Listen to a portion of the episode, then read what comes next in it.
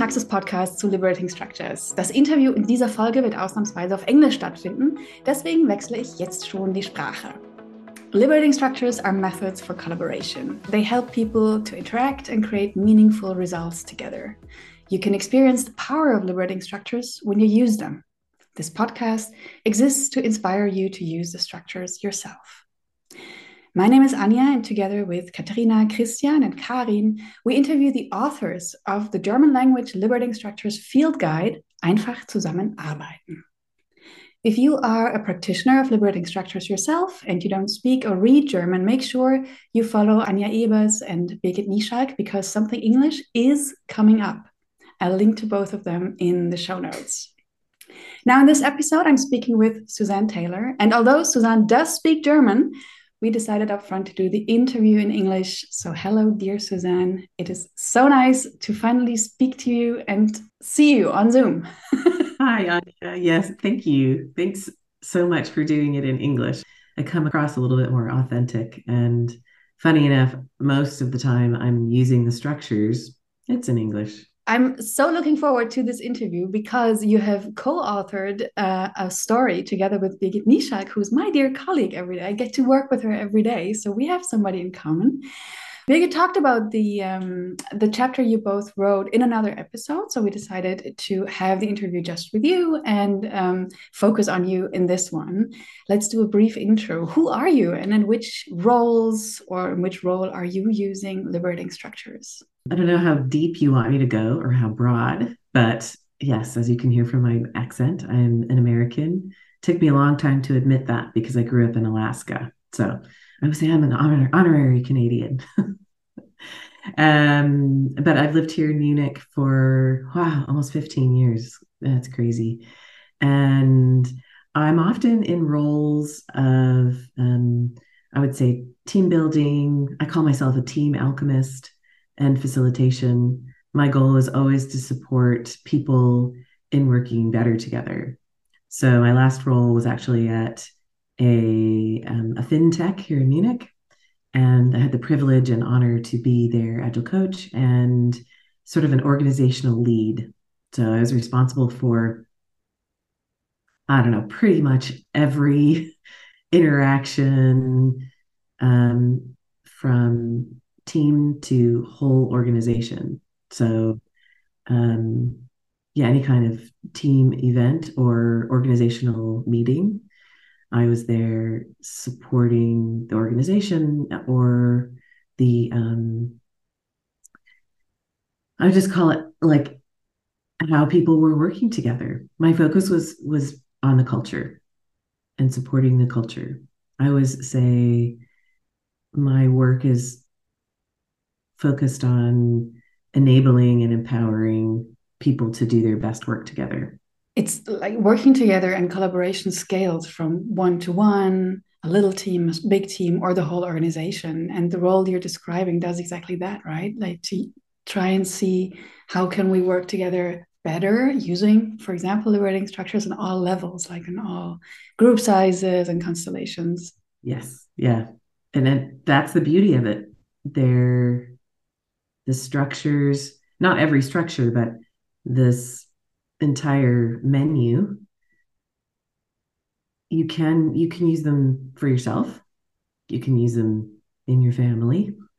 Uh, you could use them in a team and you can use them in a community whether that's a whole company or it's a group of people who are trying to accomplish something together. Mm.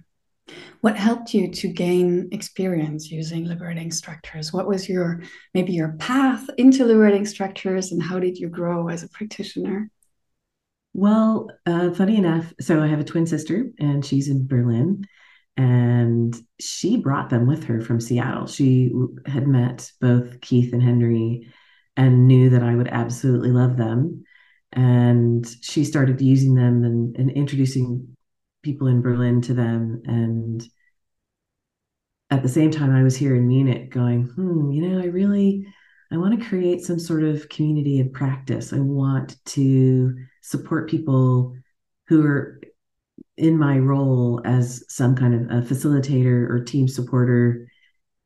Leaders, I was working with lots of leaders people who are trying to support groups and um, I know that communities of practice are environments where people can be, where it can be messy and they can try stuff out because they're too afraid to try things in their own companies, their own spaces.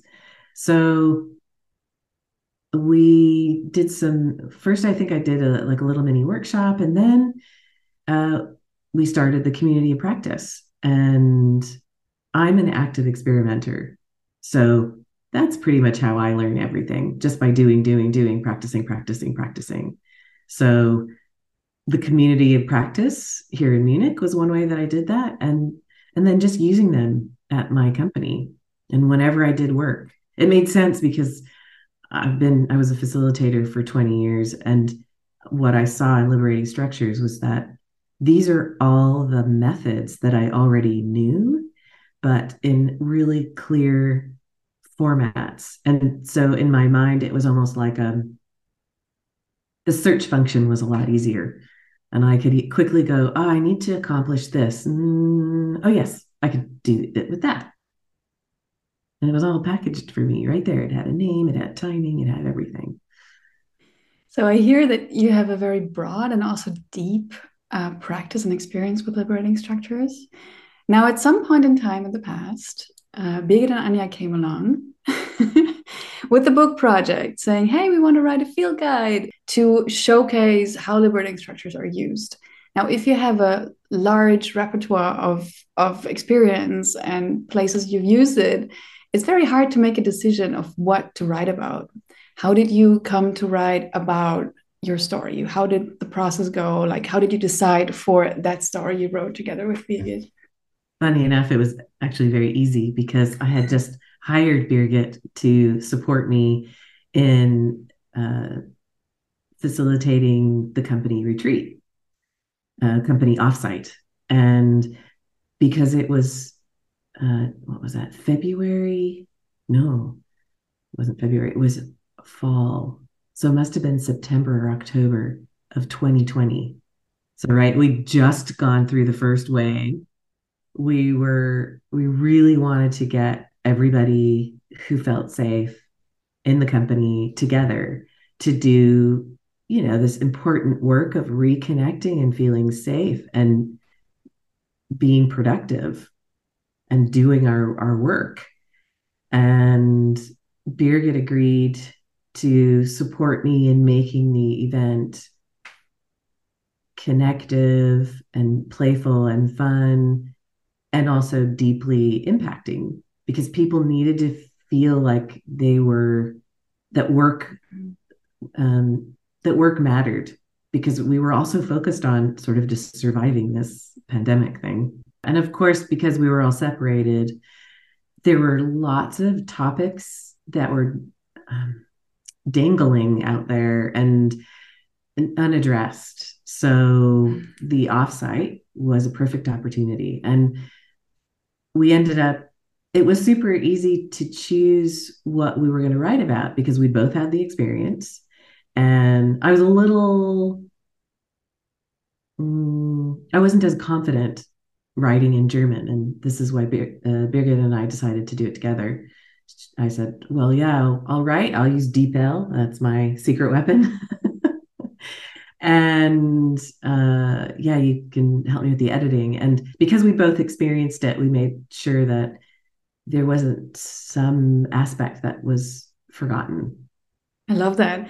And in the center of the story is the structure and development. We're not going to talk about the story in the book in this podcast so much. We're just going to teaser it. Uh, but I can tell you that in the center of the um, the story is the structure and development, the caravan or caravan consulting. And you've just talked about the topics that were dangling and that were like all over the place and people coming together. I think that's a very clever solution. And the, the layout and design that you describe of the workshop really talks to that. So I encourage people to read the story in the book. It's called Ein Caravan mit Aussicht from page 138 in the book if you read German. Outside of the story, in your experience, do you have a favorite structure? Is there one structure that you always go to that you love doing and your face lightens up whenever somebody proposes the structure? And of course, why? Oh, unfortunately, there are so many. I have, although, so I have to say, I have a favorite structure for groups, and then I have a favorite structure for personal stuff. So for my stuff, for groups, uh, I always somehow end up doing Conversation Cafe because I find that it lets people do their own thinking and it really creates space for listening. Brilliant job for holding space for listening. And um, it builds immediately on people's insights. It's amazing how quickly people get to a deeper thought and then a first action. Mm. Do you have a like um, an example in your mind or some scenario where you would use it so people can like have an idea what how it looks like in practice? The first thought that comes to mind is, uh, for example, I used it with a very established, very core team who was having lots and lots of conflict. There was just a big mess in the dynamics. So there were newer people and more seasoned people, and people weren't listening. So very spontaneously, I said, okay, come on, let's do. I want everyone to think about this topic. And I stated the topic very clearly. And I said, you each get one minute and then we're going to listen respectfully and um, just get your own thoughts in order. And we're just going to go one to the next but just tell me very clearly what you're thinking about the topic. And there will be several rounds so don't panic if you feel like you didn't get everything you wanted to say out in that one minute. And it was beautiful because the next round of course is when they talk about what they heard so, in a way, they already get to start co creating or collaborating just by listening. And then they always have that moment where the extroverts or the, the people who need to think out loud, they can do that in that open space. And at the end, then those people who really need some sort of practical outcome of all this blah, blah, blah, you can say, well, okay, what's what are your thoughts? What's the next thing that makes the most sense here? And it's very powerful. So I use I use in fact anytime I'm even with the whole company um, when we were talking about accountability because people were frustrated about certain things not getting done as it happens in organizations. Yes, yes and of course this organization was um, 40 people so and we are very i would say new work very future of work so very flat uh, hierarchy. And whenever there was something that needed to be mm, evolved in the company i could open up a space create an inv- invitation and those who cared about it and who wanted to do something about it would show up. And we would have the conversation. Yeah, I love that. Like a recurring format. Like a, yes. people know it. You don't have to introduce it. People know it. They know what happens. I love that. Do you feel like sharing the your personal favorite structure? Yeah. So I always um I do a combination of the three W's and spiral journal. Mm. And I do it weekly for myself so I have a, a kind of template in my journal, and it's it's for self reflection and to see how have I progressed on certain challenges uh, or goals that I have. And what I love about the three W's is over the years, I've found ways to keep the the intention, the progression of the three W's, but ask them in very fun and silly ways that sort of crack open your thinking. I love that. I love the three W's as well. One of the stories in the book that I wrote is also centering about three W's in personal use and but in a more specific like after talking with someone and then just to download uh, your thoughts. But I love doing it on a recurring basis weekly just as a check-in. I love that idea so much. Thanks for sharing that. All right, we're heading towards the end of our conversation already. Um, if somebody's listening, um, just starting liberating structures, starting on the journey, finding it interesting, and doesn't know where to start, do you have some practical advice for people? Um, what helped you? You already talked a little about that, but do you have like some hints of what helped you and what might be relevant for someone just starting into liberating structures? Yeah, take a deep breath before you do anything, breathing. Somehow that's the most fundamental thing, and most of us forget to breathe. and trust the process. So I would say in the community of practice, we have a design lab, and these are people who want to come and try the structures in a playful group so that they don't mess up. But of course, there's always some kind of mistake or mess up, always. And the the consistent learning is not to to trust the process. You do not have to teach people the process. You don't have to tell them what you're doing step by step. You do need to take them step by step, though. So you can be very um, explicit and say, So I would like to invite you to think about X, right? That's the invitation. And then you can say, and then the next step is, uh, you know, think about it for yourself. And in the next step, uh, maybe find a partner. So you can be explicit and say, there's there's steps to this, and we're just going to take two minutes, or you've got ten minutes, right? You articulate how much time it is, but you don't explain the entire process beforehand because people then get lost in that instead of focusing on their the context that they're working in. And what's beautiful is people will always, I mean, we're adaptive learning creatures and we pick up on this stuff. So I always will say, trust the process and say yes to the mess. Because even though people feel uncomfortable in the beginning and it's a little weird they're smart and they will always figure out that um, this is getting them further than if they were worried about what comes next what comes next our last question in German is und sonst. In English, what else? Anything else you feel like sharing? You feel like you wanted to add to the podcast or the conversation? Um, is there any anything else you'd like to share?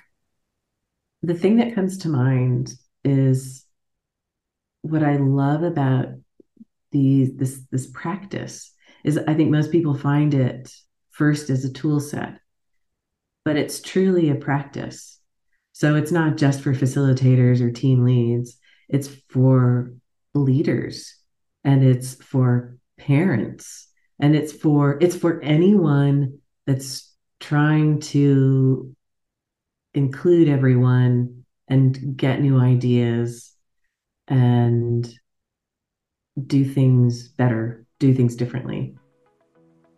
So it's yeah, it's um a modern technology that I can't wait until it becomes sort of the norm.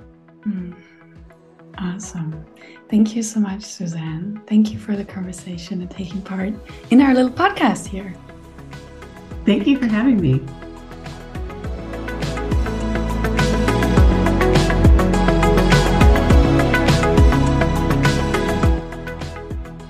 Just listened to an episode of our podcast around the practical use of liberating structures. Every two weeks, there's a new episode in German language. Let us know if you've enjoyed this episode and want to hear more of it, maybe in English. We're looking forward to your feedback, of course, also in the form of likes and stars and follows and shares on your favorite platforms.